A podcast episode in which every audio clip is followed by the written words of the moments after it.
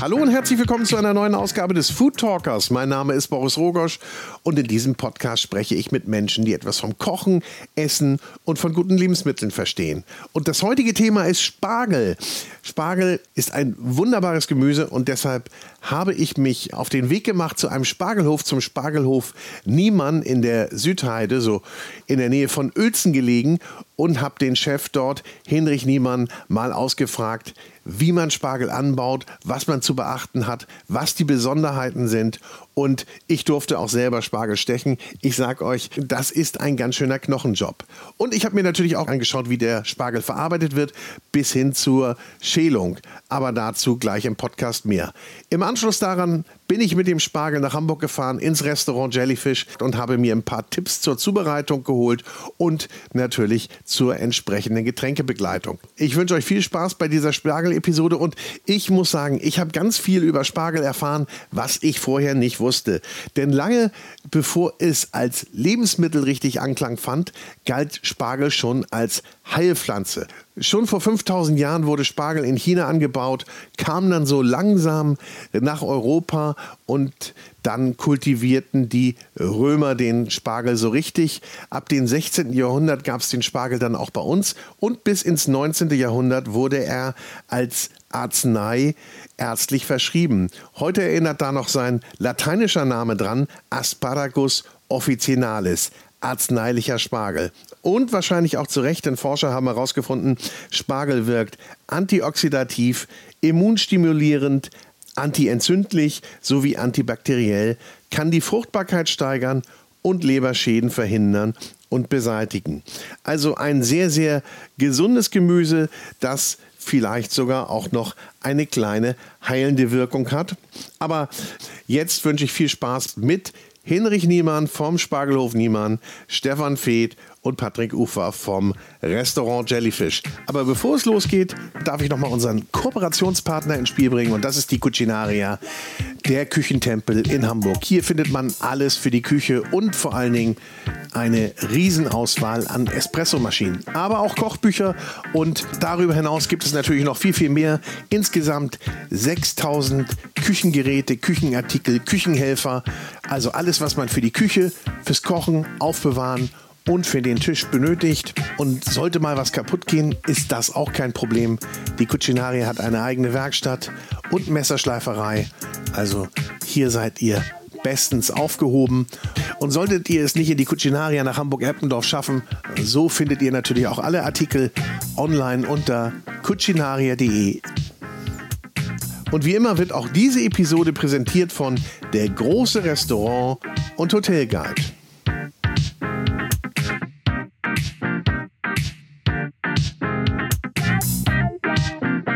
Herzlich willkommen zum Spargel-Special und ich befinde mich heute in der Südheide. Auf dem Spargelhof Niemann und mir gegenüber sitzt Hinrich Niemann, der Chef hier auf dem Gelände, Spargelbauer in zweiter Generation. Moin. Schön, dass ich heute bei dir sein darf. Ja, sehr gerne. Herzlich willkommen. Ich freue mich. Wir haben eben schon mal eine kleine Führung gemacht und du hast mir schon mal so ein bisschen gezeigt, wo der Spargel wächst und wie man ihn sticht. Ihr seid jetzt seit wann am Spargelstechel in dieser Saison schon? Also wir haben in den ersten Apriltagen angefangen, den ersten Spargel zu ernten und seitdem sind wir hier äh, jeden Tag frisch in Gang. Frisch in Gang heißt, jeden Tag wird geerntet? Ja. Und das durch bis zum Johannitag, der 24. Juni, ist ja das traditionelle Spargelzeitende. Und ja, bis dahin geben wir hier Vollgas. Und danach ist Beine hoch, Füße hoch. Ja, äh, genau. Das ist die oft gestellteste Frage. Was macht der Spargelbauer denn außerhalb der Saison? Und ähm, das ist ja auch mit Recht gefragt. Äh, wir liegen da nicht ein Sofa nach dem anderen durch, sondern wir kümmern uns um den Spargel eben auch im Sommer. Dann muss er beregnet werden oder auch mal irgendwie gespritzt werden, wenn da irgendwelche Krankheiten oder so sind. Also es geht dann anders, aber trotzdem aktiv weiter. Und wenn wir uns das jetzt mal so angucken, den Spargel, nicht? Wenn wir den, wir nehmen mal jetzt den bleichen Spargel, den weißen Spargel, ihr habt hier auch grünen Spargel.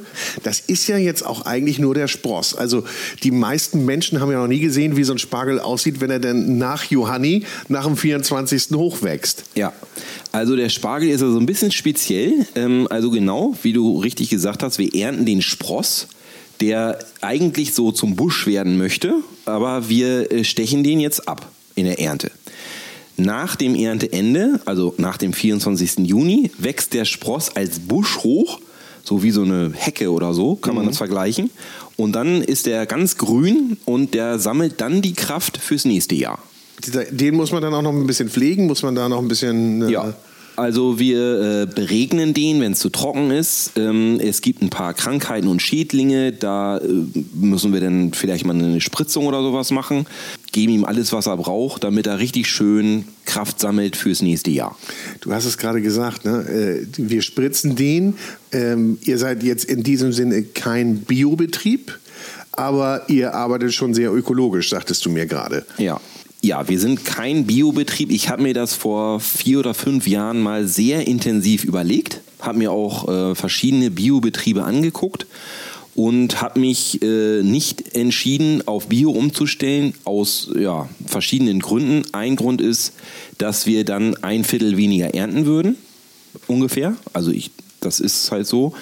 Ähm, und es ist sehr schwer für Biospargel mehr Geld zu bekommen weil es ja sowieso schon recht teuer ist, der Spargel. Und ähm, ja, und das ist eben, sind die beiden Hauptprobleme, weshalb ich sage, wir versuchen das mit so wenig Pflanzenschutzmitteln wie möglich und nur so viel wie nötig hinzukriegen, ähm, dass wir super geilen Spargel produzieren. Mhm.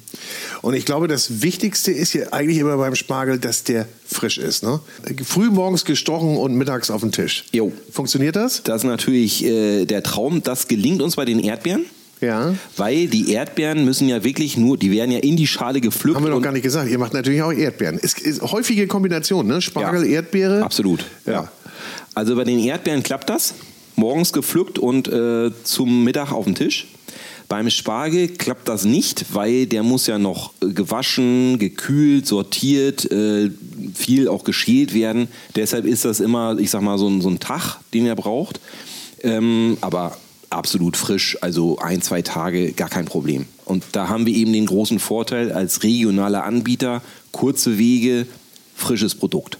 Bei Spargel ist es ja, geht es ja eigentlich immer oder mehr und mehr darum, dass man ein regionales Produkt hat. Ne? Ja. Und ich glaube, so ein bisschen den spanischen und griechischen, den habt ihr sowieso auch so ein bisschen aus. Ja. Äh, gestochen. ja, genau, so ist es, ausgestochen. Es ist uns gelungen, durch verschiedene Dinge, wie zum Beispiel frühe Sorten, durch Folieneinsatz und so weiter, die Spargelzeit nach vorne zu ziehen. Also mein Vater hatte immer am 8. Mai Geburtstag und da war früher, vor 40 Jahren, äh, musste meine Mutter äh, suchen, um ein bisschen was für die Hochzeitssuppe zu finden, mhm. am 8. Mai. Mhm. Heute, am 8. Mai, haben wir schon, ich sag mal, fast Halbzeit. Also ist enorm, Klimawandel trägt auch dazu bei. Wir sind dolle nach vorne gekommen und haben dadurch eben den Griechen und Spanischen äh, so ein bisschen was weggestochen, sozusagen. Ja ist ja auch so ein bisschen so ein, so ein Mythos um den Spargel, beziehungsweise das ist so eine, so eine große Erwartung immer. Ne? Wann ist die Spargelzeit, wann beginnt sie? Und der erste Spargel ist eigentlich immer großartig. Ne? Wenn du den ersten Spargel so verspeist, man guckt dann immer schon mal auf den Markt, guckt auch, kann man den schon kaufen? Okay, wo kommt der jetzt her? Man will ja auch eigentlich den, den deutschen Spargel haben. Ja. Wie ist das für dich, wenn du so den ersten Spargel in der Hand hast in der Saison? Ja, also das ist äh, natürlich immer ein Traum die, das ganze Jahr arbeiten wir darauf hin, dass wir endlich diesen Spargel ernten können. Und ja, ich gebe dir recht, das ist äh, wirklich immer ein Event. Wenn man den ersten gestochen hat, den bringe ich dann nach Hause und dann, wenn wir den, den dann essen, äh, pff, ja, einfach geil. Also ja, es ist toll. Wie esst ihr den am liebsten? Äh, ich muss gestehen, da bin ich altmodisch. Äh, ich esse ihn am liebsten klassisch äh, mit Kartoffeln, Schinken und Soße Hollandaise. Ja, der echter Klassiker. Ne? Nun sagt man dem Spargel ja nach, dass der ja auch diverse Heilkräfte hat. Der Spargel wurde ja auch damals sogar als Medizin verschrieben. Bis ins 19. Jahrhundert habe ich gelesen, war das wirklich, äh, wurde Spargelessen verordnet vom Arzt. Ja. Ja, das ist, ist, ist krass. Äh, das finde ich auch sehr interessant, dass der Spargel ja früher als Heilpflanze, ja. wie du sagst, ja. angebaut wurde und sogar verschrieben wurde. Also diese gesundheitsfördernde Wirkung vom Spargel ist ähm, unbestritten, ist im Moment, glaube ich, so ein bisschen in den Hintergrund gerückt. Im Moment steht eher so der Genuss im, im Vordergrund. Aber für mich das Schöne ist, es ist gesunder Genuss. Also oft ist es ja so, irgendwas, was richtig Spaß macht oder lecker ist, das hat auch immer irgendwas, ja, uh, aber nicht oder so. Was Verbotenes. Er ne? hat was Verbotenes und beim Spargel ist es so, der ist super lecker und auch noch gesund. Ja. Ja, gesund auch. Er hat äh, Antioxidantien, ne? er hat sehr, sehr viel Vitamin C. Er ist harntreibend, wie man sagt, Ja. und regt den Stoffwechsel an. Ja. Reinigt die Leber, ist auch manchmal ganz gut. Äh, aber bevor wir hier zu medizinisch werden, das überlassen wir lieber anderen. Aber man kann mit gutem Gewissen den Spargel essen und ich glaube, man kann auch jeden Tag Spargel essen. Absolut. Oder? Ja. äh, du äh, darfst ja auch nichts anderes sagen. Nee, nee, euch nee, gibt es nee. zweimal am Tag Spargel, ne? So ungefähr. Ja? Ja. Zum Frühstück nur noch nicht. Nee, das, da arbeiten wir dran. Spargelernte ist ja nun anstrengend. Das ist, ich habe es ja jetzt mal eben mitmachen dürfen. Ich habe, wie viel habe ich gestochen? Zehn Äh, Stangen ja. ungefähr, äh, nachdem ich dann angelernt war. Das ist ja wirklich ein Knochenjob. Ja. Wer macht diese Arbeit? Also bei uns kommen unsere Erntehelfer kommen aus äh, Polen und Bulgarien. Ähm, die kommen auch immer wieder. Also wir haben da so, ein, so eine Stammmannschaft, die wiederkommt und wir sind natürlich echt happy, dass die so zuverlässig hier diesen schweren Job halt machen. Ähm, 2020 hatten wir ein mega Problem. Die durften ja nicht kommen. Ja. Und da hatten wir dann äh, die Riesenaufgabe, wie kriegen wir das jetzt hin? Ohne diese Erntehelfer. Und da haben wir hier rotiert, ähm, also wir hatten Studenten, Studentinnen, äh, wir hatten Köche auch, die Ja. hier gearbeitet haben. Und wir haben es tatsächlich hinbekommen, den ganzen Spargel zu ernten. Also nicht zehn Stunden am Tag, sondern vier Stunden oder fünf Stunden. Immer so in Schichten und so. Ähm, ja, und das hat doch äh, irgendwie geklappt. Aber es ist echt eine Knüppelei. Also das ist ähm, wirklich so. Und gehst du auch selber aufs, aufs Spargelfeld? Ja. ja, ja. Dieses Jahr habe ich es noch nicht gemacht, aber letztes Jahr habe ich auch mal gedacht, ja, ich will jetzt mal hier mal richtig zeigen, wie, wie, wie schnell das gehen kann. Aber nach zwei Stunden ist man echt schon ganz schön kaputt. Also das Äh, ist äh, körperlich äh, echt anstrengend. Also du musst ja auch gehört ja auch ein bisschen Feingefühl dazu. Ich meine, irgendwann ist, wird das Routine, aber du kannst ja auch nicht einfach wild rumstechen, weil Nee. du kannst andere Pflanzen verletzen. Ja. Da muss man schon ziemlich schauen. Also ich habe mich aber, wie es heißt, ganz gut angestellt. Ja, also wirklich ist jetzt kein Honig um Maul schmieren. Du hast äh, gute Technik da gehabt. Also die Länge hat ja gepasst zum Beispiel. Und hast auch nichts kaputt gebrochen. Nee, ich hoffe. Also, ich würde sagen, Kein wenn, das mal nicht, wenn, wenn, wenn das mal nicht mehr läuft in den Podcast. Ne? Also, ähm, äh, es ist so, wie du sagst. Äh, die Arbeit ist schwer und es ist auch sehr wichtig, dass sie eben fachgerecht ausgeführt wird. Man kann kleine Spargel kaputt stechen, man kann Bruch produzieren, man kann Dinge übersehen. Also jeder, der hier anfängt und das noch nicht kann, fängt mit einem Lehrfilm an, den, den, den er anguckt, wo äh, genau wird, wie es geht. Ähm, dann gibt es eine Einarbeitungszeit, zwei Tage und ähm, das ist echt äh, wichtig. Äh, kann auch nicht jeder. Mhm. Braucht ein bisschen genauso wie der Spargel lange braucht, weil den kann man ja auch nicht im ersten Jahr ernten. Ne? Stimmt. Also äh, mit Spargel braucht man ein bisschen Geduld.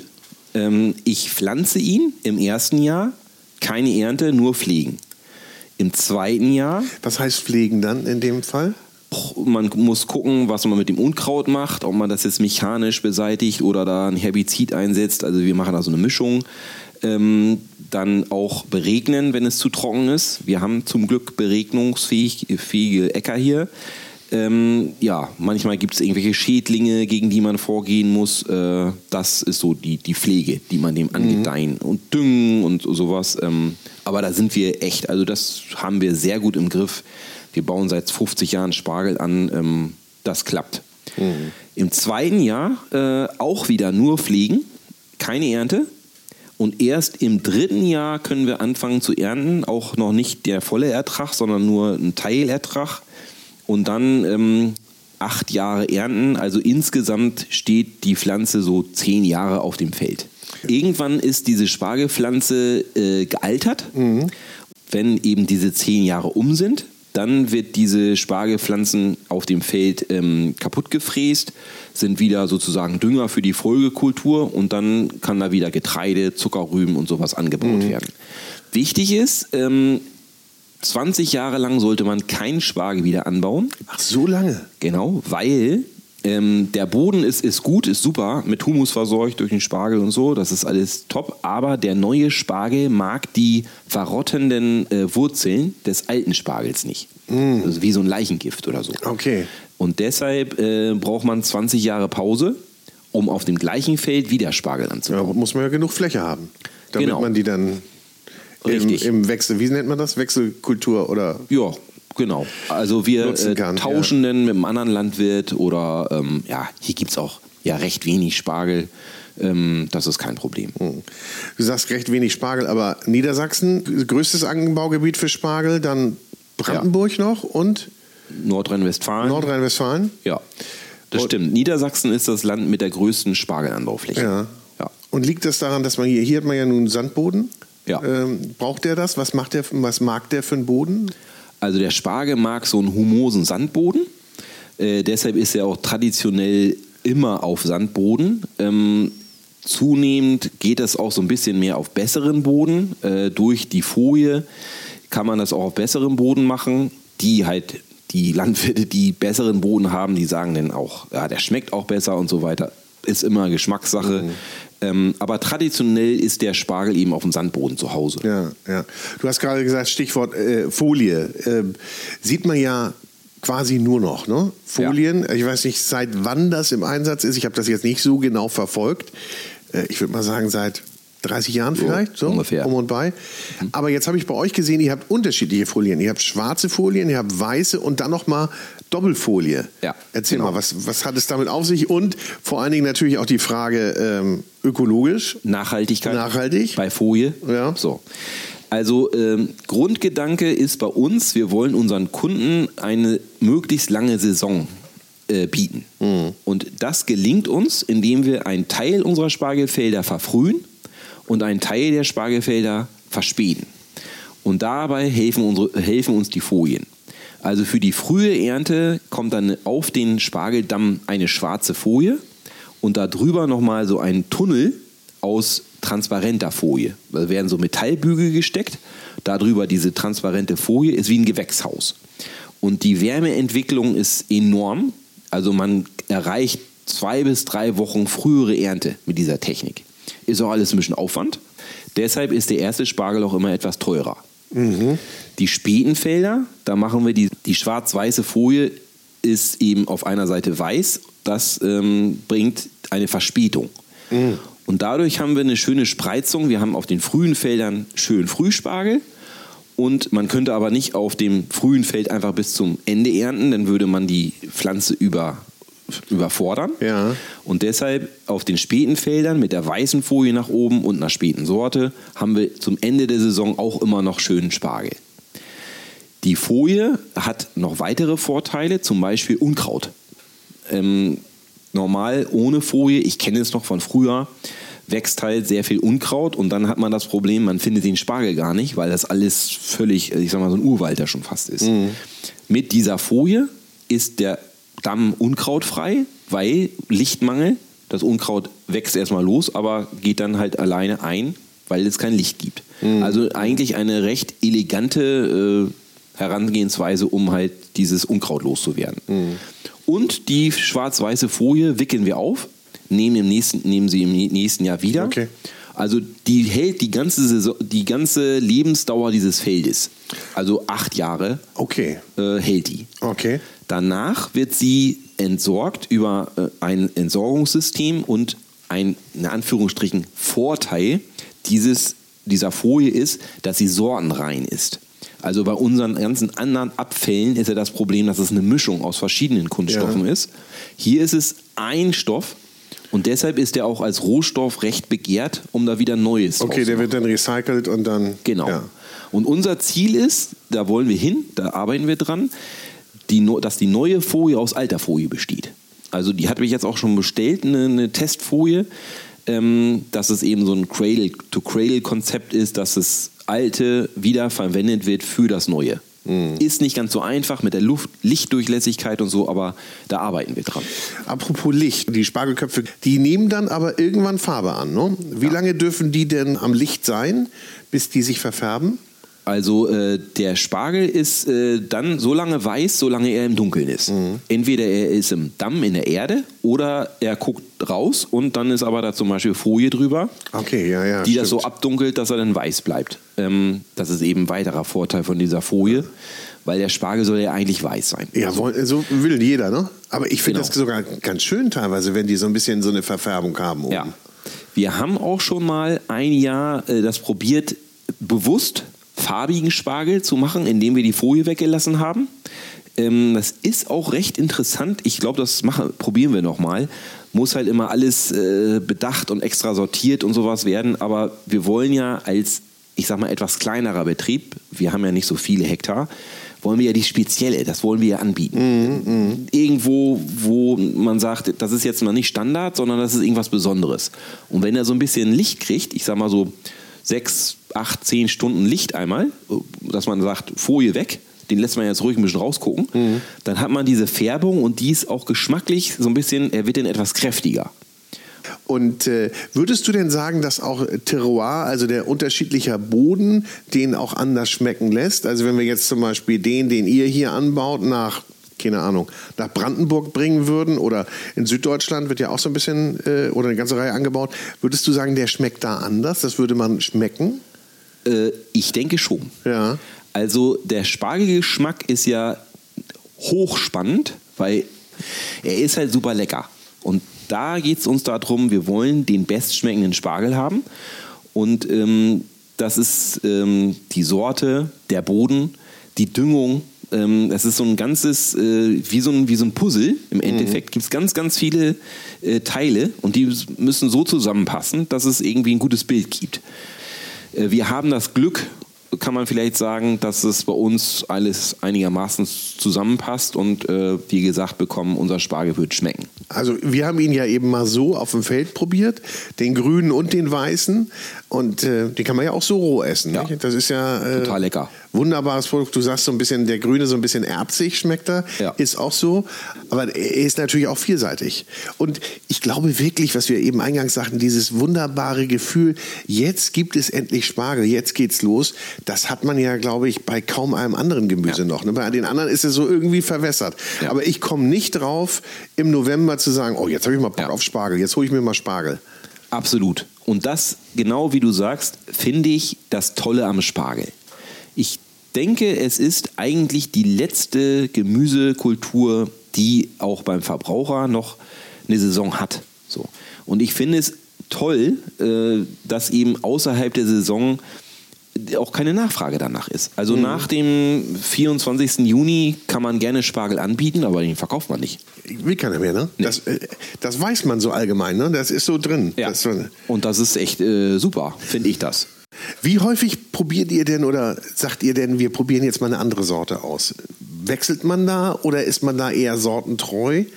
Also wir äh, haben einen äh, Sortenversuch bei uns, den wir für die Landwirtschaftskammer durchführen und da haben wir auch den Geschmack getestet. Wir haben jetzt in diesem Jahr äh, ein, werden wir einen neuen Sortenversuch anlegen und da werden wir auch Huchels Leistungsauslese, eine alte Wie heißt Sorte. Die? Huchels Leistungsauslese. Ah. Den werden wir pflanzen. Das ist die Sorte, die auch meine Eltern vor 52 Jahren gepflanzt haben. Und ähm, da sind wir daran interessiert zu gucken, wie schmeckt der denn? Mhm. Kann man den rausschmecken? Wie schmeckt der jetzt zu den modernen Sorten? Und wie ist das im Ertrag und so weiter? Ich schätze mal, dass der Ertrag äh, sehr gering sein wird. Aber wenn er dann, ich sag mal, doppelt so gut schmeckt, dann ist es natürlich eine Überlegung zu sagen, gut, wir machen mal ein ganzes Feld davon mhm. und haben dann eben das besondere Produkt. Gibt es denn da eine Nachfrage, dass man sagt, okay, wir wollen da mal was anderes haben, wir wollen mal was Exotisches haben, so wie zum Beispiel den äh, violetten Spargel, der glaube ich in Frankreich ja ein bisschen populärer ist, der hat ja glaube ich ein bisschen noch ein bisschen kräftigere Geschmacksnoten, dass da die Leute oder gerade ihr beliefert ja nur viel Gastronomie, dass die auf euch zukommen und sagen, wir wollen da mal was anderes haben? Ja, äh, wir haben diese, diese Nachfragen. Ähm, zum Beispiel haben wir im letzten Jahr mal was Neues probiert und zwar die, den sogenannten Tricolore-Spargel. Okay. Da haben wir den weißen Spargel so 10 cm aus dem Damm gucken lassen. Mhm. Dann ist der oben blau, äh, unten weiß und im Übergang so violett. Okay. Und äh, ja, wir haben das eigentlich recht gut verpackt und so weiter, aber Ja, es ist denn doch, glaube ich, beim Essen bleibt man doch, äh, doch eher so bei dem, was man kennt. Ähm, wir haben jetzt gesagt, wir machen guten weißen Spargel, wir machen schön grünen Spargel und dann ist es eigentlich schon recht, recht, recht gut. Ist beim grünen Spargel auch Johanni 24. die Grenze? Ja. Aber grünen Spargel kriegst du eigentlich immer, ne? Also aus dem Ausland kriegst du ihn ja immer. Im Supermarkt liegt er das Ja, und wenn du dann die, die letzten drei Zentimeter abschneiden musst, weil die alle verholzt sind. ja, ja. Ich habe aber ähm, gesehen oder gehört, dass man Spargel auch einfrieren kann. Den muss man dann, glaube ich, geschält einfrieren und dann kann man den eben nochmal auch außerhalb der Saison genießen, wenn man denn mag. Aber das, sowas bietet ihr nicht an, ne? Nee, also wir äh, auch, also ich sag mal jetzt privat, ist es so, dass wir absolut kein einfrieren. Wir essen uns in der Saison sowas von satt, äh, dass wir sagen, wir, danach freuen wir uns auf die nächste Saison. Ähm, ja, und auch jetzt für den geschäftlichen Bereich ist es so, dass unsere Gastronomiepartner, die machen das Einfrieren meistens selber, weil die das äh, dann am besten wissen, wie sie den klein schneiden und so weiter. Also ähm, ist noch, vielleicht ist es auch noch mal ein, ein Angebot, aber äh, bislang machen wir nur frische Ware. Genau. Und geschält, ne? Das äh, hat sich aber auch erst so in den letzten Jahren durchgesetzt. Oder wie lange habt ihr jetzt eine Schälmaschine? Ich glaube seit 15 Jahren Seit 15 Jahren, okay. Und äh, das wird immer mehr. Ja. Also wir haben uns darauf sozusagen eingeschossen, dass wir uns auch echt richtig viel Mühe geben mit dem Schielen. Wir haben so eine ja, ziemlich teure Anlage, die technisch äh, ja, das Beste ist, was es gerade jetzt gibt. Äh, Und trotzdem, trotz dieser tollen Technik dieser Schälanlage, gucken wir jede Stange nochmal an und kontrollieren, ob das auch wirklich top geschält ist. Weil ich von Anfang an gesagt habe, es gibt im Endeffekt ja nur zwei Varianten, entweder ungeschälten Spargel oder perfekt geschälten Spargel. Alles dazwischen macht keinen Sinn. Wenn ich als Kunde Spargel bekomme, der nur so einigermaßen geschält ist, dann kann ich ihn gleich selber schälen, wenn ich alles nachgucken muss. Also das heißt, ihr habt da nochmal eine Endkontrolle, dann nochmal eine Endverpackung. Wie, also jetzt mal vom Stechen bis zum bis ins Regal. Wie viel Mal hat man den Spargel in der Hand? Und wie viel unterschiedliche Menschen wahrscheinlich, Positionen dann? Das äh, finde ich echt äh, eine super Frage, weil sie, mir wurde, sie wurde mir noch nie gestellt. Äh, und wenn man es so zusammenzählt, denke ich, dass wir den auf jeden Fall äh, siebenmal in der Hand hatten. Siebenmal. Jede Stange. Ja. Und wenn man bedenkt, dass so eine Stange nur 50 Gramm wiegt, dann ist es echt, also es ist halt mega arbeitsintensiv. Und dann rechtfertigt das dann wahrscheinlich auch irgendwann den Preis wieder, ne? Ja. Oder mit Sicherheit. Aber der Preis, also ist ja Kilopreis ist ja relativ hoch zum Anfang der Saison. Wo, wo startet man da so in Äh, wir starten mit 17,90 ah, 17,90? und dann geht das immer so ein bisschen runter. Jetzt im Moment sind wir auf 12,90. Ja. Ähm, vielleicht geht es noch weiter runter, mal gucken. Interessant ist, dass wir ähm, nicht teurer geworden sind. Also wir haben den gleichen Preis wie letztes Jahr. Ne, das denkt man, glaube ich, jetzt vielleicht nicht unbedingt, äh, aber es ist, ist so. Aber wo würdest du denn dem Endverbraucher empfehlen, seinen Spargel zu kaufen? Natürlich beim Bauern des Vertrauens. Also, gut, jetzt wohne ich in der Stadt. Die, die erste Wahl wäre ein Wochenmarkt Ja. oder ein, ein Stand eines äh, Landwirts aus der Nähe. Ähm, das ist so eigentlich der beste Punkt, Spargel zu kaufen. Ja, Supermärkte lässt du jetzt mal aus, ne? Habe ich jetzt nicht gehört. Nö. War das für dich immer klar, dass du äh, Spargelbauer wirst? Äh, nein, äh, also bei mir ist es auch so ein bisschen äh, nicht gerade ausgelaufen, sondern ähm, nochmal mit so ein paar Haken und Kurven. Ähm, ich hatte auch mal gedacht, ah, das ist ja, äh, woanders ist alles besser. Und äh, habe nochmal so ein Studium gemacht, also Wirtschaftspsychologie habe ich studiert. Äh, da war ich schon 30, ähm, nee, 35. Ähm, ja, aber jetzt so äh, weiß ich, dass es eigentlich der geilste Job der Welt ist. Ähm, also mir gefällt eben der Wechsel, man ist im Büro, man ist draußen, man hat die Jahreszeiten. Ich arbeite mit und von der Natur. Ich habe mit Menschen zu tun, ich habe Vollgas in der Saison, ich habe danach eine ruhigere Zeit, ich kann hier mit den Kindern ein bisschen rumspielen und äh, Familienleben haben. Ähm, ich bin mein eigener Chef. Das äh, ist super wertvoll für mich. Ähm, ja, ich denke, also im nächsten Leben werde ich wieder Spargelbauer. Das ist dann, glaube ich, auch ganz schön, wenn dann so Ruhe einkehrt auf dem Hof. Ne? Ich meine, wie viel habt ihr äh, beschäftigt? Wie viele äh, Mitarbeiter habt ihr dann in der Erntezeit? Ungefähr 25. Und die sind dann danach alle weg? Ja, genau. Dann ist Ruhe. Also ich empfinde es als total schön, mhm. ähm, diese, diese anstrengende Zeit zu haben. Und dann danach finde ich es auch total schön. Es ist keiner mehr da. Ähm, man kann auch einfach mal, äh, mal ein bisschen Fußball spielen mit den Kindern oder so. Es ist äh, egal, wann ich die Arbeit mache. Ähm, das äh, gefällt mir. Mhm. Was ist so dein Ausblick für die nächsten zehn Jahre? Was glaubst du, wie wird sich das so verändern? Ähm, also sagen wir mal, einmal unser Konsum, jetzt mal so ein bisschen auf Spargel äh, geguckt und das ganze Thema Regionalität, Saisonalität. Ähm, glaubst du, dass wir da uns irgendwie in eine äh, andere Richtung bewegen werden, als wir jetzt sind? Ja, äh, ich denke, dass wir als Landwirte äh, viel aktiver werden müssen, um der Bevölkerung zu erklären, was wir eigentlich machen. Es ist ja so ein bisschen, ja, Entfremdung ist jetzt vielleicht ein bisschen großes Wort, aber ähm, ich glaube, dass es schwer ist nachzuvollziehen für jemanden, der da nicht täglich mit zu tun hat, was bedeutet das eigentlich hier äh, Lebensmittel zu erzeugen, welche Herausforderungen haben wir, äh, was ist denn jetzt, wenn eine Pflanze eine Krankheit hat, äh, kann man das laufen lassen oder muss man eben vielleicht auch mal ein Pflanzenschutzmittel anwenden, wie gefährlich ist das, welchen Nutzen hat das? Und so weiter und so fort.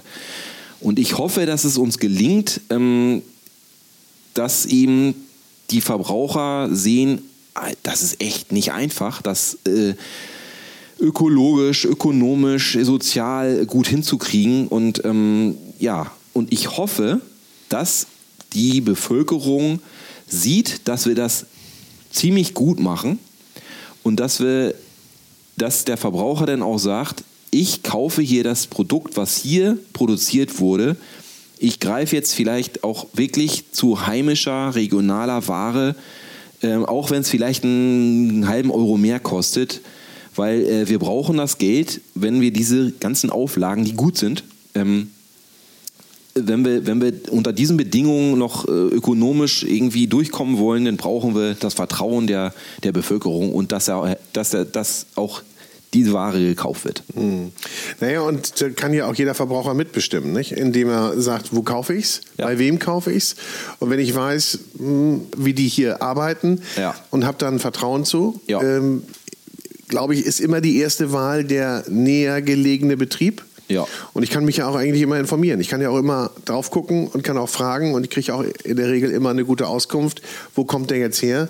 Wie viele 10 oder 100 Kilometer oder 1000 Kilometer ist der Spargel transportiert worden oder das Produkt transportiert worden. Und danach kann ich ja meine Kaufentscheidung treffen.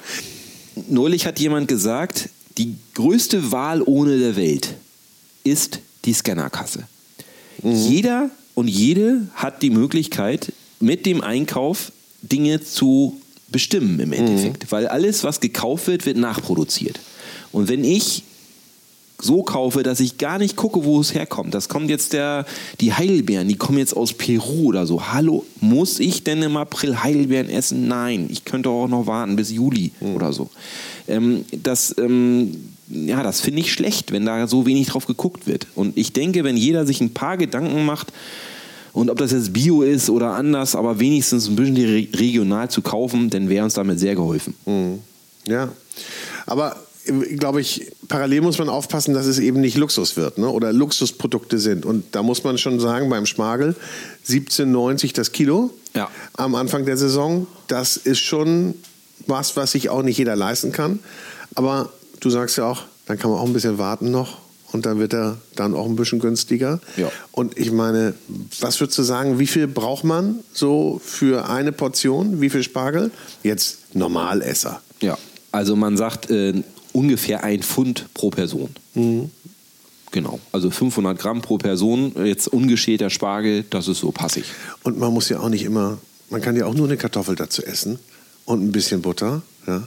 Und ist dann auch hat man lecker. auch schon eine vollwertige ein vollwertiges Essen. Es muss ja nicht unbedingt Fleisch dabei sein. Muss nicht. Oder es kann auch ein kleines Stück Fisch oder so sein. Zum Beispiel. Also Spargel ist eigentlich ein Essen, was nicht unbedingt Fleisch braucht. Finde ich auch. Eine schöne Kartoffel, Ja. äh, ein leckerer Spargel und dann eben entsprechend, je nach Geschmack, Butter oder Soße Hollandaise dazu. Tipptopp. Ja. Und was trinkst du dazu am liebsten? Zum Schön, schön Weißwein. Ja, was für ein? Äh, was haben wir hier? Ähm, ich bin kein Wein. Äh, Du nimmst den, der auf den Tisch gestellt den aus dem. Hofladen. Den kenne ich noch nicht. So, auch da hoffe ich, dass wir gleich eine Fachkraft haben, die uns nochmal erzählt, welchen Wein dazu. Aber man kann es ja auch alles übertreiben. Nicht? Man, muss, man kann ja auch über, um alles irgendwelche großen Geschichten malen.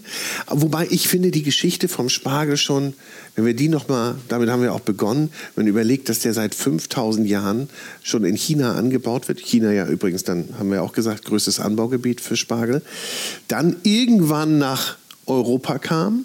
Südeuropa äh, die Pflanze kultiviert wurde. Wie heißt der übrigens ja, lateinisch? Asparagus officialis. Ah, Der offizielle Spargel, genau. Ja. Das haben dann die Römer draus gemacht. Den, die haben den dann auch angebaut. Auch dann als Heilpflanze und als Genusspflanze genommen.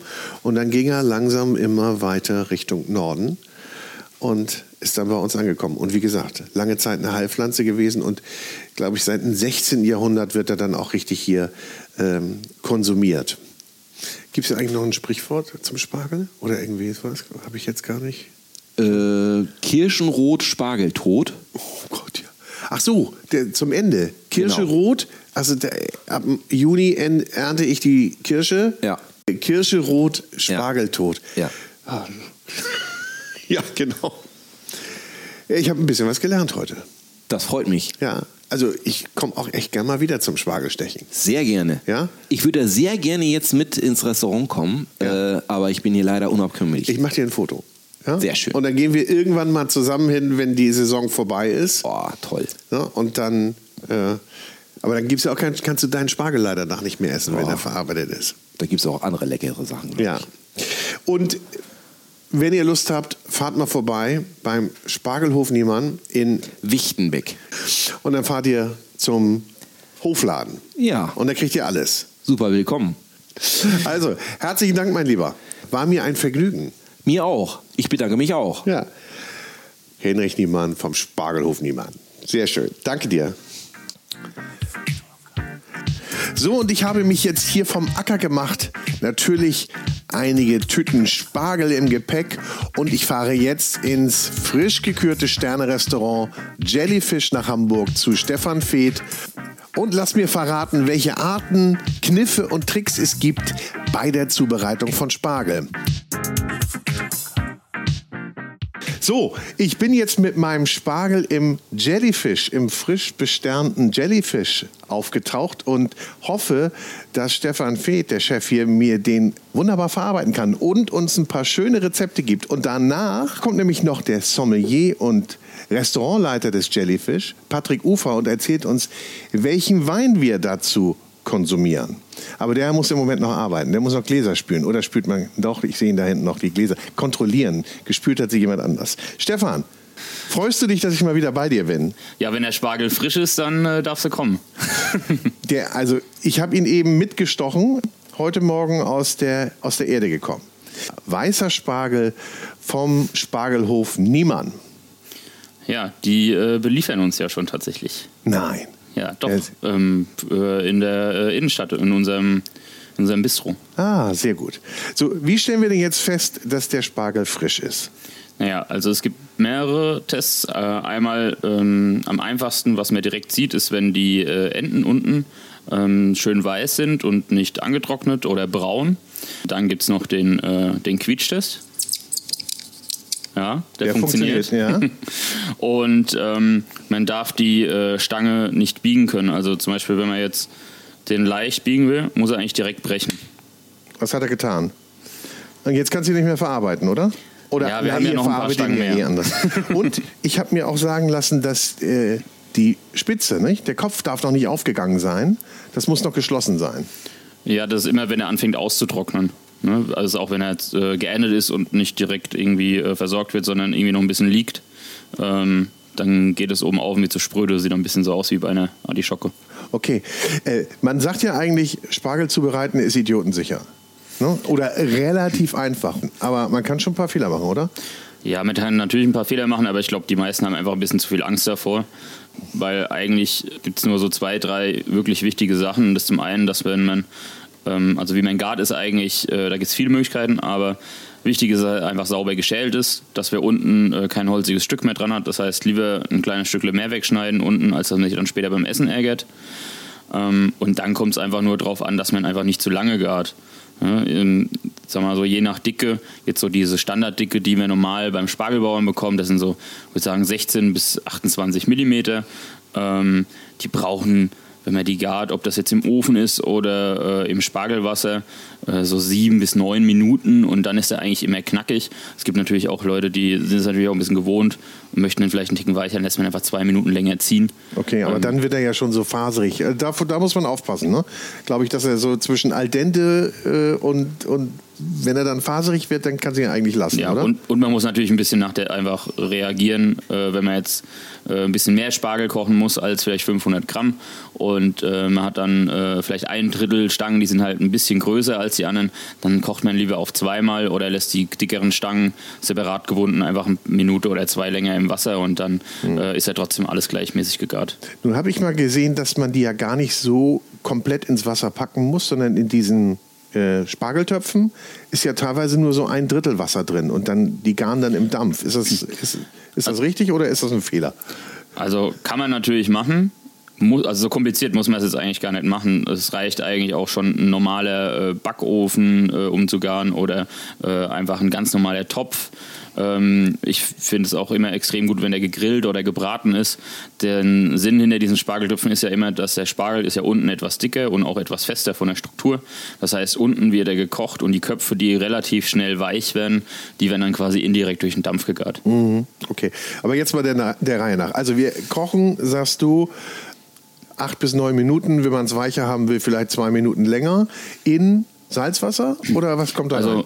Kochen ist ja auch schon fast wieder falsch. Eigentlich pochieren wir oder lassen langsam ziehen. Man kocht eigentlich das Wasser auf, gibt in das sprudelnde Wasser dann den Spargel rein. Ähm, das Spargelwasser äh, setzt sich bei jedem ein bisschen unterschiedlich zusammen. Ähm, ich finde eigentlich immer ganz gut, äh, ich nehme mir ein bisschen Zitronenschale. Viele geben auch mehr die ganze Zitrone rein. Ich mache lieber Saft rein und die Schale und lasse das Weiße weg, mhm. weil das Weiße hat immer Bitterstoff und gerade das ist das, was man ja eigentlich nicht will beim Spargel. Ähm, ich ersetze den Zucker auch im Spargelwasser immer durch Honig. Das finde ich ein bisschen runder im Geschmack. Ah, okay. Ja. Und ähm, dann geht mir auch ein bisschen so dem raffinierten Zucker aus dem Weg. Äh, dann kräftig salzen. Äh, ich gebe auch immer gerne ein Stück Butter mit rein. Ähm, es gibt auch welche, die machen noch Toastbrot oder so mit rein. Kann man machen. Toastbrot? Muss man jetzt natürlich nicht. Ähm, ja, das entzieht auch ein bisschen Bitterstoffe. Ah, also okay. das verstehe. Ähm, kommt auch darauf an, ob man natürlich den äh, Kochfond auch nochmal weiterverarbeiten will. Sinnvoll ist es auch, wenn man den Spargel selber schält oder vielleicht sich den Spargel geschält beholt und sich die Spargelschale mitgeben lässt, dass man in dem Kochwasser erstmal die Spargelschale ausziehen lässt, die Spargelschale rausnimmt und dann in diesem aromatisierten Wasser den Spargel kocht, weil natürlich viel weniger Geschmack verloren geht. Ja, klar. Ist natürlich ein bisschen aufwendiger, aber, äh, aber lohnt sich. Aber lohnt sich. So, also jetzt können wir den kochen bzw. pochieren. Ne? Ähm, die Alternative ist, du sagtest gerade, im Ofen. Ja, also man äh, kann ganz normal den gestellten Spargel, nimmt ein Pergament zum Beispiel oder ein Backpapier, legt den rein, gibt vielleicht ein bisschen Olivenöl drauf oder eine Flocke Butter, ähm, ein bisschen Zitronenthymian, vielleicht eine äh, Abrieb-Zitronenschale, leicht salzen, leicht zuckern, äh, mit einer Tackernadel zupacken und dann einfach ähm, bei Umluft oder Ober-Ohne-Hitze im Ofen abschieben. Und dann gar der im eigenen Saft, dann verliert man zum Beispiel auch einfach keinen Geschmack. Ich finde irgendwie, das Spargelkochen an sich ist schon ein bisschen veraltet, weil man verliert immer einfach Geschmack. Mhm. So alles, was man im Wasser gart, der Geschmack geht ins Wasser über und geht aus dem Produkt raus, weil sobald man was in eine Flüssigkeit gibt, das will sich immer gegenseitig ausgleichen, dass es eine isotonische Flüssigkeit gibt, quasi, dass im Produkt und im Wasser gleich viel Geschmack, Nährstoffe und Inhaltsstoffe sind. Und deswegen zum Beispiel äh, auch, äh, lässt man auch die Spargelschale vorher im Wasser ziehen, dass quasi die Flüssigkeit schon einen ähnlich starken Spargelgeschmack hat wie die Stange selbst, um nichts mehr aus dem Produkt zu ziehen. Mhm. Leuchtet ein. Und roh, da habe ich am meisten drin. Roh kann man ihn ja, oder roh und mariniert kann man ihn auch gut konsumieren, oder? So, jetzt kommt aber erstmal Patrick dazu und hat uns, ein, hat uns schon mal äh, was zu trinken mitgebracht. Patrick, grüß dich. Schönen guten Tag, Boris. Wie ja. geht es dir? Gläser sind sauber? Ja, auf alle Fälle. Und, und, kontrolliert. Ja, vielen Dank erstmal nochmal, dass ihr mich beide hier empfangt. Äh, die Bude ist voll, heute Mittag gewesen, äh, heute Abend wieder. Äh, ganz lieben Dank, dass ich hier dazwischen darf. Und du hast uns schon mal ein Stückchen mitgebracht. Nein, das ist tatsächlich, was wir bei uns gerade auch in der Weinbegleitung zu unserem Spargelgang mit dabei haben. Also grundsätzlich ähm, kann man zum Spargel immer sehr schön natürlich Weißwein äh, auswählen. Es sollte immer was sein, was jetzt nicht zu intensiv ist, zu kraftvoll, sondern vielleicht eher ein bisschen was, was äh, feineres, eleganteres. Wir haben äh, jetzt etwas eine klassischere Kombination ausgewählt bei unserem Spargelgang. Wir haben einen Silvaner vom Weingut Max Müller aus Volkach in Franken. Und ähm, hier in dem Fall haben wir den 2020er Silvaner Eigenart, nennt sich das. Der Eigenart Silvaner, der wird hier nochmal im großen Holzfass ausgebaut. Dadurch kriegt er einfach noch mal ein bisschen mehr Fülle, ein bisschen mehr Würze, weil bei unserem Spargelgang, den wir bei uns im aktuellen Menü haben, haben wir noch ein bisschen Cremigkeit, äh, cremige Textur mit dabei mit einem gebackenen Wachtelei und einer Vichyssoise und Spargel als Tatar. Und da brauchen wir dann oh, Silvaner. Das klingt gut. Den muss Stefan uns, glaube ich, gleich noch mal im Detail erklären, wie der geht. Oder ist das ein Geheimnis? Nee, erzählst du uns. Ne? Top Secret. okay, das klingt aber gut. Dazu passt er, ne? Ja, auf alle Fälle. Dann äh, Max Müller, Eigenart. Zum Wohl.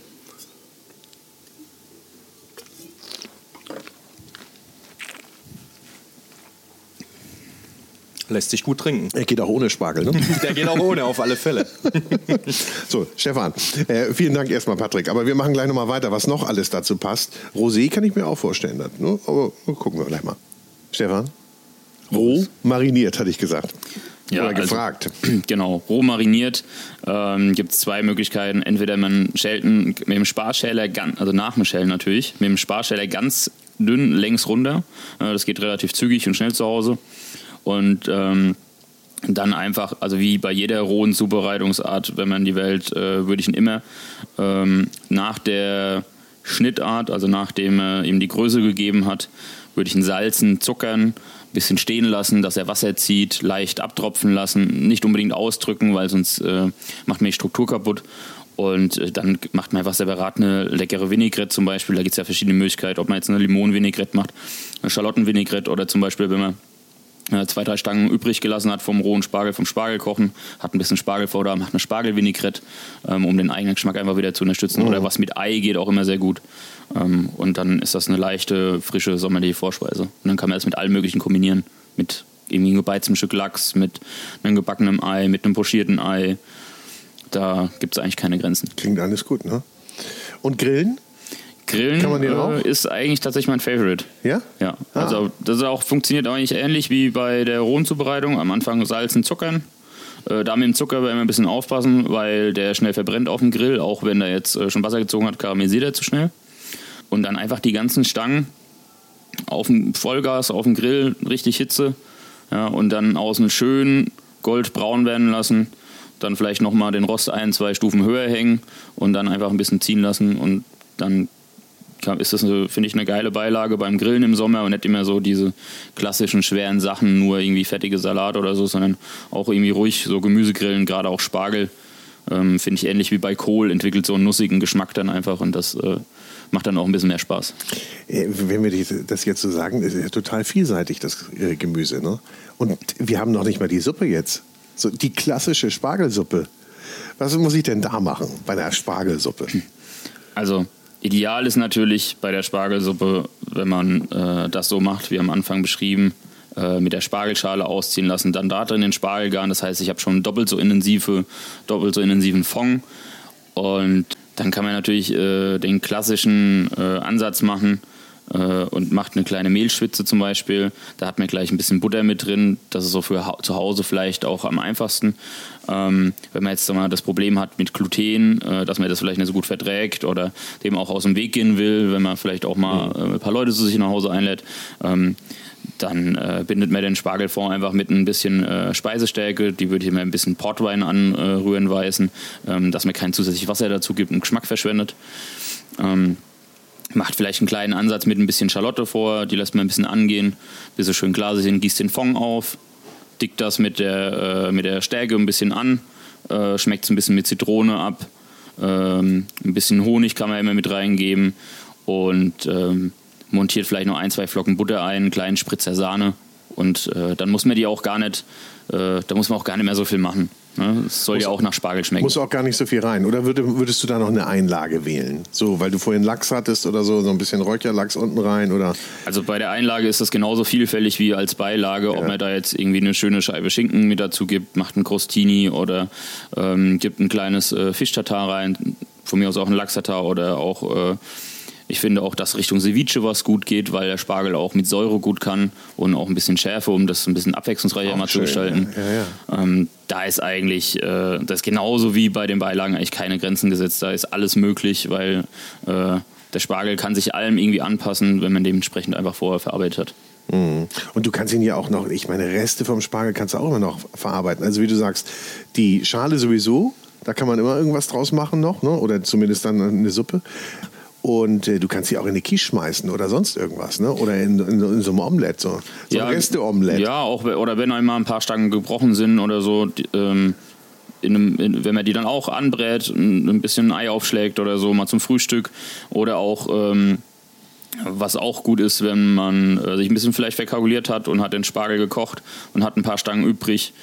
Äh, dann macht man den genauso wie wenn man roh mariniert, ähm, macht eine kleine Vinaigrette dazu, mariniert den, dann hält er sich auch noch ein paar Tage länger. Dann kann man den durchaus, wenn man den ordentlich im Kühlschrank steht, bestimmt eine Woche im Kühlschrank lagern und hat jeden Tag noch was davon.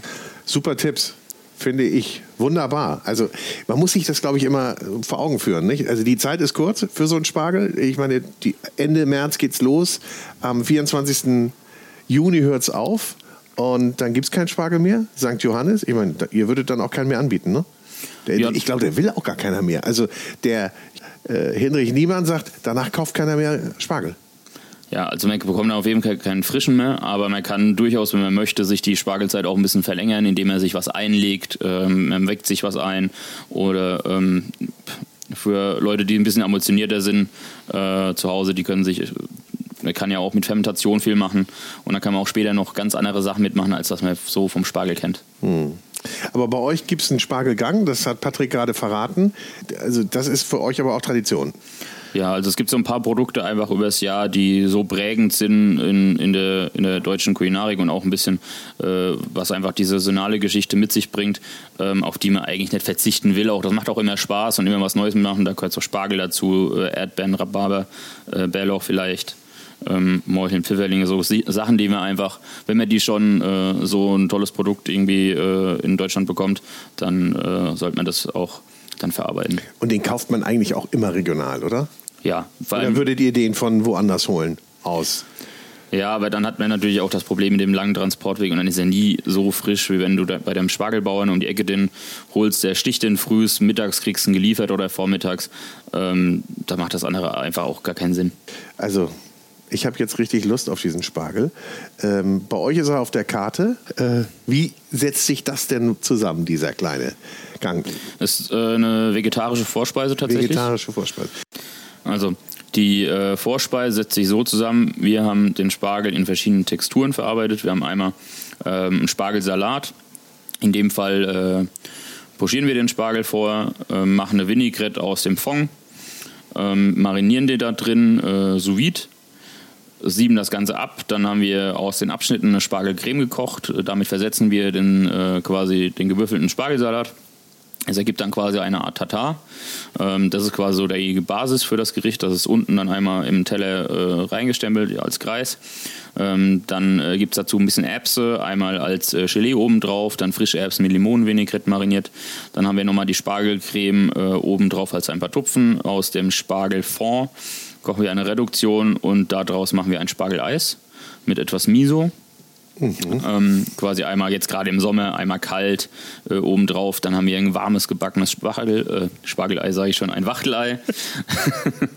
und ähm, genau, dann gibt es ein paar kleine Brotchips, Paradieschen, alles, was so jetzt gerade die Saison ein bisschen hergibt, was ein bisschen bunt, knackig und frisch ist.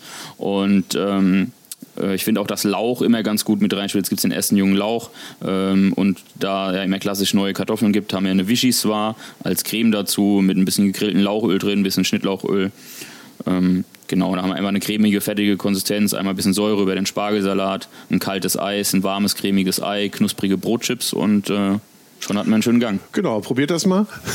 Kocht das mal nach. nee, für den Hausgebrauch ein bisschen zu aufwendig, aber äh, hier im Jellyfish äh, noch ein bisschen auf der Karte hoffentlich, weil es klingt super.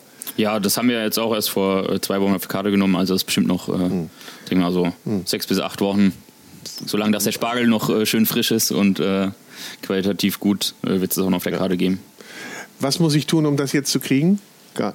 Sitzen bleiben. ja, wird, wird schwierig. Wird schwierig.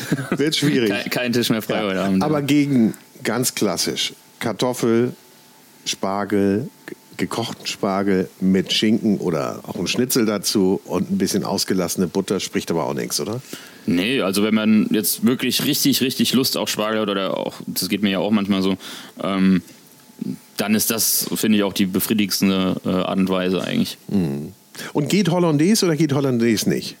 Also ich bin eher Hollandaise als äh, Butter. Ja? Ja, ich brauche Geschmack da drin. Aber ertränkt so, die den nicht, den Spargel? Ja, man kann die auch dosieren, ne? Ach so, also, ja, ach, das Es geht nicht immer nur die große Kelle. Stimmt, ja, das hatte ich vergessen. Das hatte ich vergessen. Und welche, welche Kräuter passen zum Spargel am besten? Ich finde äh, so Käbel, Estragon, Schnittlauch, ähm, finde ich auch als kleinen Kräutersalat oben drauf ganz gut. Ja, Jetzt habe ich richtig Appetit bekommen. Ähm, ja, hier bitte, ich lasse den mal da, den Spann, zur, zur freien Verfügung. Patrick, was würdest du denn zu dem Klassiker, den ich eben genannt habe, also Kartoffel, Spargel mit äh, Butter, ausgelassener Butter, Hollandaise und ein Schinken meinetwegen. Am besten auf jeden Fall auch mit Hollandaise, da bin ich auch Team Hollandaise, ja. auf jeden Fall. ja, also grundsätzlich ähm, würde ich da als Richtungen Weißburgunder vielleicht gehen, ähm, sowas in die Richtung, was ähm, auch ein bisschen elegant äh, mit darüber kommt, ähm, was nicht einfach zu, jetzt kein Wein, der da zu heavy ist ähm, und das Ganze erschlägt, sondern eben auch so ein bisschen diese Frische und äh, dann natürlich mit begleiten kann. Grundsätzlich ist zum Spargel dann immer sehr schön Silvaner, wie gesagt, mhm. Weißburgunder, vielleicht auch ein Grünfeldliner, ähm, so Richtung Federspiel etwas, ähm, einfach die auch ein bisschen diese Frische dann noch mit sich bringen. Beim Riesling muss man immer ein bisschen aufpassen, dass da nicht zu viel Krasssäure dann da mit dabei ist. Ähm, weil da kommt es halt dann auch immer insgesamt darauf an, wie der Spargel dann auch zubereitet ist. Dementsprechend, wie Stefan ja jetzt auch schon viel erzählt hat, was man für, äh, für viele verschiedene Möglichkeiten mhm. auch mit dem mhm. Spargel hat, äh, muss man halt auch den Wein dann dementsprechend dann ein bisschen auswählen. Also ich finde immer, es ist ganz schwierig, da fix zu sagen, das und das passt, das und das geht nicht. Das hängt dann auch immer ein bisschen mit dem eigenen Geschmack zusammen und gerade auch wenn man ans, ans Grillen denkt, ähm, vielleicht mit den ganzen Röstaromen, da tut sich dann vielleicht wieder ein Wein etwas leichter, der vielleicht auch ein bisschen mehr diese Röstaromen mit sich bringt, was, was in großem Holz ausgebaut ist oder ähnliches. Du meintest ja eingangs auch vielleicht ein Rosé, kann man dann natürlich auch mit dazu nehmen, gerade wenn man ans Grillen denkt. Mhm, dachte ich jetzt so. Jetzt im, ja. im Sommer ist das auch immer eine tolle äh, Begleitung mit dazu. Grundsätzlich hat man da auch viel, viele Möglichkeiten. Und ist natürlich auch immer vom, vom eigenen Geschmack dann äh, abhängig, was man halt auch mag. Ne? Aber Rot passt irgendwie nicht, ne? Das ja, eher schwierig. Eher also es kommt darauf an, was man dann für einen Rotwein hat. Wenn das jetzt auch was Leichtes ist, wo die Tanninstruktur eher vielleicht ein bisschen entspannter ist und smoother ist, aber grundsätzlich würde ich da schon eher auf Weißwein tendieren. Ich hätte jetzt Appetit, meine Herren. Was lässt sich da einrichten? Ja, da bringst du noch ein paar Stangen mehr Spargel und dann kannst du dich mit Stefan in die Küche stellen. Ich habe euch einen ganzen Beutel mitgebracht. Ich Hast auch einen Scheller dabei? ich hätte ja auch geschälten mitbringen können. Ne? Also niemand hat auch geschälten, aber ich habe gedacht, nee, das machen die selber, das lassen die sich nicht nehmen. Wobei er mir sagte, die meisten Restaurants ähm, in der Tat, die in der Saison viel Spargel verarbeiten, lassen sich den auch geschält anliefern. Ja, es hat ja, also es hat ja dann auch mit der Frische nichts zu tun, sondern das ist dann einfach ähm, aus logistischen Gründen und auch äh, es spart einfach viel Zeit und Arbeit, wenn das ordentlich gemacht ist. Jetzt für einfach Spargel Hollandaise ähm, finde ich, das ist auch nicht schlimm, sondern eher positiv. Man kann sich auch beim Bauern die Spargelschale äh, mitschicken lassen und kann dann trotzdem alles verarbeiten und die Suppe draus kochen. Ja. Ähm, Ganz kurz noch Lagerung. Der ist jetzt, gehen wir mal von aus, von heute Morgen ähm, wie lange kann ich den jetzt in den Kühlschrank packen oder muss ich ihn in den Kühlschrank packen? Und wann, ja, also ich würde ihn auf jeden Fall in den Kühlschrank packen. Wenn ich den nicht am selben Tag verarbeiten will, ähm, dann würde ich ihn immer in ein feuchtes Tuch reinschlagen. Äh, feucht, nicht nass, ja, mhm. weil wenn nass und er liegt im Wasser, dann fängt er natürlich auch das Gammeln an. Ähm, sollte ein bisschen mehr als nebelfeucht, sagen wir mal, sein. Ja. Bisschen mehr als nebelfeucht. Und, Sehr ähm, schön, ja. Dann soll er sich auch, äh, dann kann man den schon mal so drei Tage lagern, aber man bekommt ja eine, zu der Zeit, also es gibt keinen Grund, sich den eigentlich lange hinzulegen, weil man kann jeden Tag frisch kaufen. Mhm. Ähm, und wenn man aber mal äh, muss, dann kann man ruhig zwei, drei Tage so äh, im Kühlschrank lagern. Sollten vielleicht nicht ganz hinten an die Wand packen, weil es da relativ kalt ist. Soll natürlich auch nicht zu kalt sein. Mhm. Äh, besteht ja zum größten Teil aus Wasser. Und, äh, nicht, dass er- 94 Prozent habe ich gelesen. Dass der dann so gut schmecken kann, ist auch irre, ne? ja, Wasser mit Geschmack, ne? Ja. Wasser mit Geschmack und Konsistenz ein bisschen. Gentlemen, ich bedanke mich. Ähm, ihr müsst gleich wieder, dürft gleich wieder ran. Die Gäste stehen schon fast vor der Tür. Ähm, ich trinke hier meinen kleinen Eigenart von Max Müller aus und sage, gutes Gelingen beim Spargelkochen. Vielen Dank. viel Spaß und schaut mal wieder Besuch. vorbei im Jellyfish. Wir sagen Tschüss, herzlichen Dank. Stefan Feeth, Patrick Ufer. Wie immer ein Vergnügen. Stefan Feeth übrigens das vierte Mal jetzt im Podcast. Rekordhalter. Äh, Rekordhalter.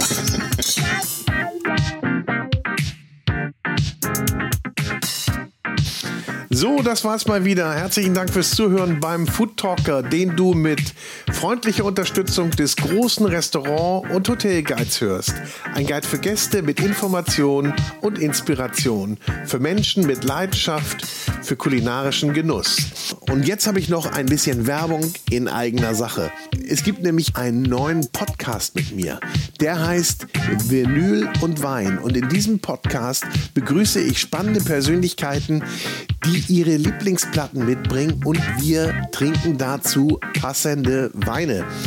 Ich spreche mit meinen Gästen über deren musikalische Meilensteine und über die Bedeutung von Musik in ihrem Leben. Wir erfahren, welche Musikkünstler, Alben oder Songs sie ganz besonders geprägt haben und welche Erinnerungen sie damit verbinden. Passend zur Musik stellt uns dann unser Sommelier ausgesuchte Weine vor, die wir natürlich auch direkt in der Show verkosten. Also, wir hören uns bei Vinyl und Wein. Viel Spaß!